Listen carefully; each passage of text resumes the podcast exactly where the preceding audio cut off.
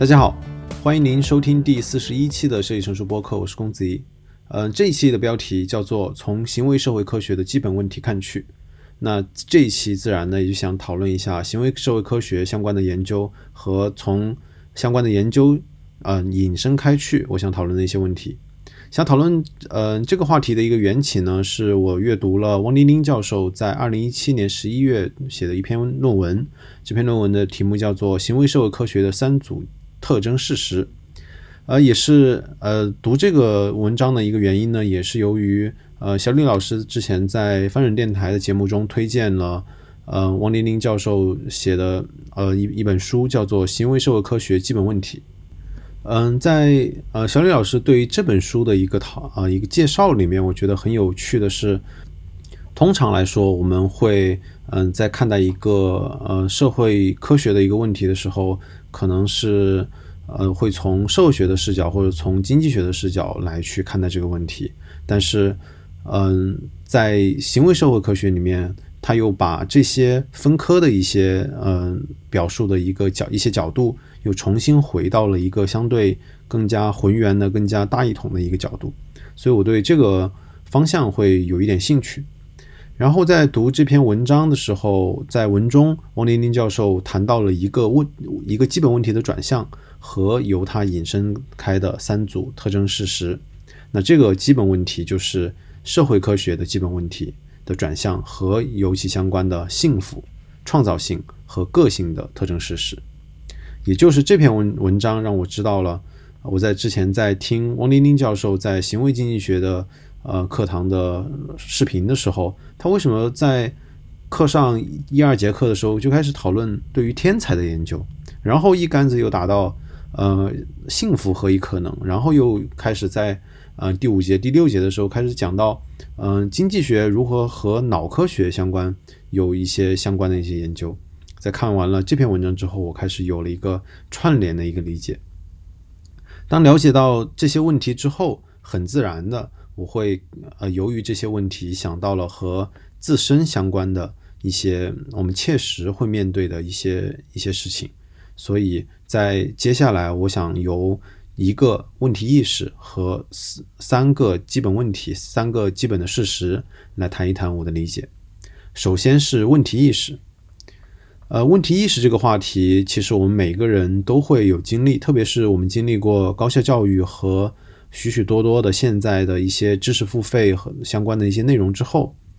呃，我们会发现，就个人来说，我们能够了解的知识和思考容量而言。我们生产和面对了太多的我们难以掌握的知识和非常过于精细的一些学科分类。就我从就就比如说我从事的设计这样一个领域而言，嗯，在比如说我在我们早期没有建立起足够的问题意识和相关的知识图谱之前，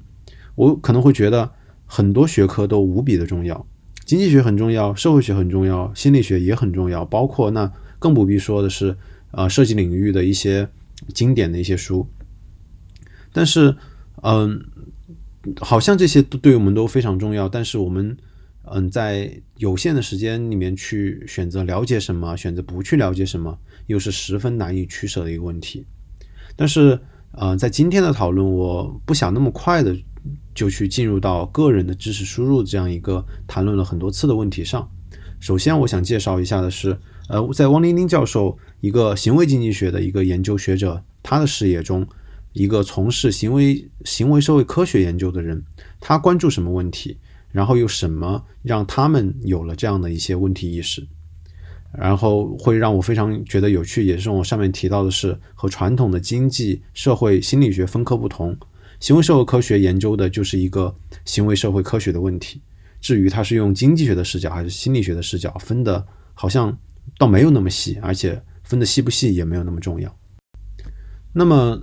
什么是我们提了这么久的那个社会科学的基本问题呢？那其实，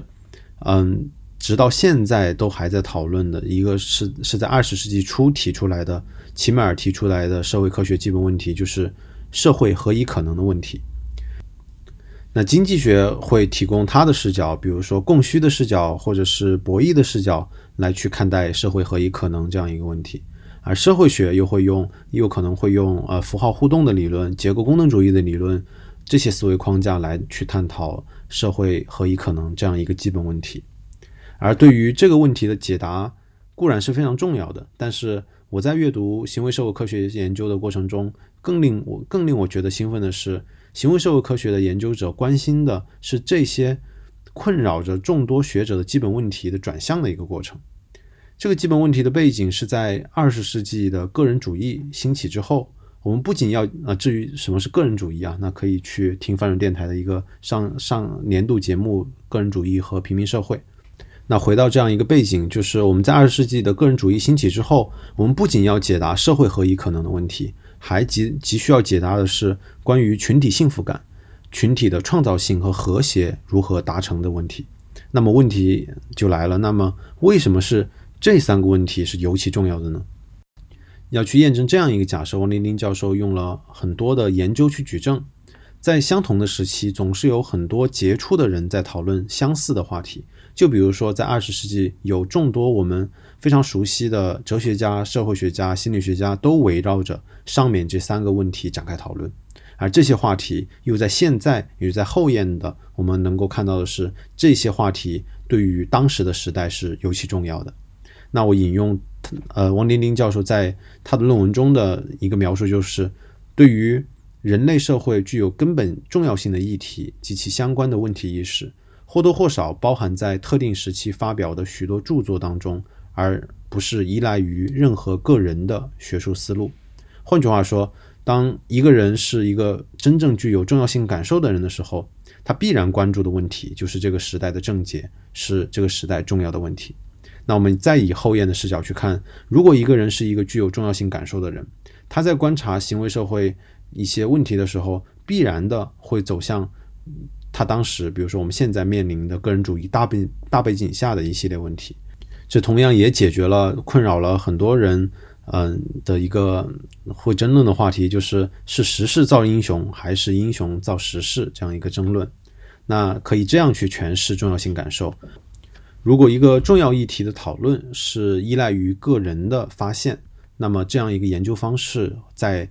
社会和历史过程中都是过于脆弱的。而更好的表述是，对于某个时代杰出的人，他应该就是一个具有重要性感受的人。而在同一同一个时代，还必然的会有一批和他一样具有问题意识的人在做类似的事情和研究。这就是所谓的问题意识。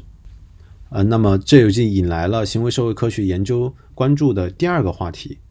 这些为什么要关注这些所谓具有重要性感受的人呢？或者说，在文中会会把这些人命名为“峰值峰值人群”。那么这些人对于社会有什么样的作用呢？那么就引出了第二个话题。第二个话题是幸福及其决定因素。那么，关注这样一些峰值人群的原因是这些这这样的一个原因是更加好概括的。这样概括起来就是，其实有很多的研究表明，无论是个体还是群体，幸福都与这样一个群体的智商显著正相关。那同时，教育水平和人力资源水平也和智商正相关，而且。基尼系数和贪腐指数这样一些负向指标和群体智商显著负相关，而储蓄率和相关健康的金融活动水平和群体智商显著正相关。或者可以这样说：小到一个人他是不是幸福，大到一个群体是不是幸福，或者是一个国家和社会是不是幸福，都严严重依赖于群体智商。那同时再细一点说，就是严重依赖于在代议制体系下。如何去挑选出来峰值人群，去给嗯众多的人去做代理决策，这样非常紧密的关系到个人和群体幸福。那么，如何去在茫茫的人海中找到这样一些所谓的峰值人群？而这样一个问题，就正在取代以前的社会科学的基本问题，就所谓社会何以可能的问题，而它正在成为一个新的。社会科学的基本问题，那么，那么问题就来了。如果那这这这个这个问题和我们有什么关系呢？如果我们不关注要不要找到这样的峰值人群，或者是我们通过一些呃社会的体制设计、法律设计，是是不是也能够让社会呃比较好的运转呢？那行为社会科学的研究告诉我们是不可以的。原因来自于网络社会科学的研究的成果，叫做幂律。幂律就是那个指数幂的幂那个字和律律法的律，它可以这样被描述：通常来说，一个重要的节点需要一千个被认为次要重要的节点来支撑，而如果这样一个节点的结构是三层结构，那么一个重要的节点就需要一百万个底层节点。翁丁丁教授这样去做类比。就意味着一百万人的城市里面，大概有一千个人被认为是中等重要的，而只有一个人是被认为是重要的，大概可以这样去理解。而这个，而这样一个重要的人，是他是否能够被发挥和被呃挑出来，是关系到群体幸福的一个最重大的一个影响因子。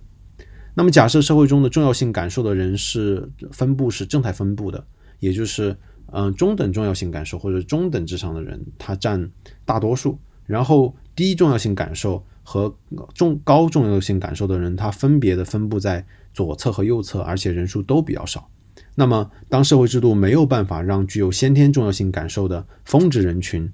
嗯，这样一个人群得以开发的时候，那么这样一个正态分布的一个呃这样一个状态就会这个这样一个峰值就会逐渐的往左移。那么描述成能够听懂的话，就是社会的平均智商会越来越低。而由于第二个条件，我们之前讨论过的智商和个人幸福，包括群体幸福的正相关性的一个分析的实证研究的佐证，那么结论就是，假如我们没有办法让峰值人群被挑选出来并且得以发挥，那么社会很有可能就会进入无尽的向下螺旋，社会的平均智商趋于零。那么从呃社会科学的研究的基本问题重新回来，我们去看，那么到底。社会何以可能这样一个问题，它到底是不是重要的问题？还是说更重要的问题是我们如何尽可能的减少头脑的浪费，去把这些具有重要性感受的峰值人群挑选出来，并且让他们的重要性感受得以传递和表达？这至少是对于一个组织，不管是大型的组织还是还是中小型的组织，最重要的问题。而不得不说的。就是这样一个发现，其实就是一个具有重要性感受的一个提议，而它能够引导我们从个人的角度去思考，去去看得更远一些。那么与我们每个人息息相关的，首先的可我觉得可以类比的问题，就是峰值人群和个体重要性感受的一个类比。因为行为社会科学作为一个研究人的学科，我们其实可以很容易的。去把他的研究的问题做个体性的类比，因为除了先天决定的重要性感受，还有社会机制需要找到这样的人。我们其实可以很明显的感受到，重要性感受是可以被训练的，它十分强烈的和我们自己的日常的信息输入、日常的实践和反思相关。而具有了这样重要性感受之后，去创造和实践，是我们让我们自己拥有良好生活的开始。那其次的类比是群体幸福和个体良好生活的类比。呃，群体幸福基本上由代议制体制和峰峰值人群的挑选来决定，而个人是否具有良好的生活，基本上由我们个人的所创造的峰值的创造性实践和创造性的情感来决定。它要求我们基于基本的问题意识建立起来属于自己的创造性能力得以发挥的一些机制、个人装置。和良好的外部环境。那再次，其实是可以去做的是群体的创造性和个体的创造性的类比。在群体创造性中，我们关注的是峰值人群，而峰值人群得以发掘又依赖于群体规模和这群人能够表达的机会和良好的代议制的体制，还有社会流动的机制。而对于个人而言，良好的实践如何得以发挥，其实同样关系到的是我们日常行为的规模。良好实践的表达机会和相关的传递机制，而良好实践又恰恰是个人创造性的一个体现。这个逻辑其实不难理解，就是密律其实同样适用于我们每个人。我们每个人的生活都是由一个个的选择而做决而去做决定的，就像我们看电影一样，真正好看的电影和我们电影中的峰值体验，都是在主角做非常重大并且艰难的决定的时候。我们可以这样说。我们每个人的生活都由一个个选择决定，而许多基础的选择才能涌现出一个重要的选择。而我们每个人是怎么样的，又由我们所做的这些重要的决定所定义。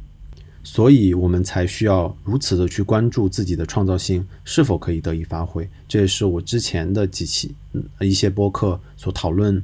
嗯，创造性实践和良好生活的原因。呃，或者反过来可以这样说：如果我们将我们日常的时间的选择交由一些无需我们做选择的呃一些事情，比如说消费文化，或者任何像尼尔波兹曼嗯所写的《娱乐至死》里面的。类似于电视的媒介，那么内涵的其中的事实就是，我们自身的选择机会是变少的。那选择机会的变少，自然的会带来我们能够可能做出重要性决定的机会的几率降低。而同时，如果一个人的个人装置又没有建立的条件下，思维的交流和流动变得更加弱的时候，那么这个时候我们个人成就的可能性也同样遵循于上面提到的密律。我们个人成就和个人创造力的发挥的可能性归于零。最后总结一下，如果我们顺着行为社会科学的基本问题往外看的话，我会看到，呃，群体性的重要性感受、幸福和创造力的问题，和我们每个人都息息相关。这或许是我们每个人都需要关注的个人的基本问题。好的，非常感谢您收听第四十一期的设计成熟播客。如果你觉得我的节目还不错，你可以去苹果播客客户端去给我的播客评论打分，或者推荐给你的朋友。如果你想加群讨论，你可以添加设计成熟小助手的微信号，微信号就是设计成熟小助手的拼音首字母。我也推荐你看看汪丁丁教授的行为社会科学的三组特征事实。你也可以在我的个人网站上看到播客的文字版。好的，我们下期再见。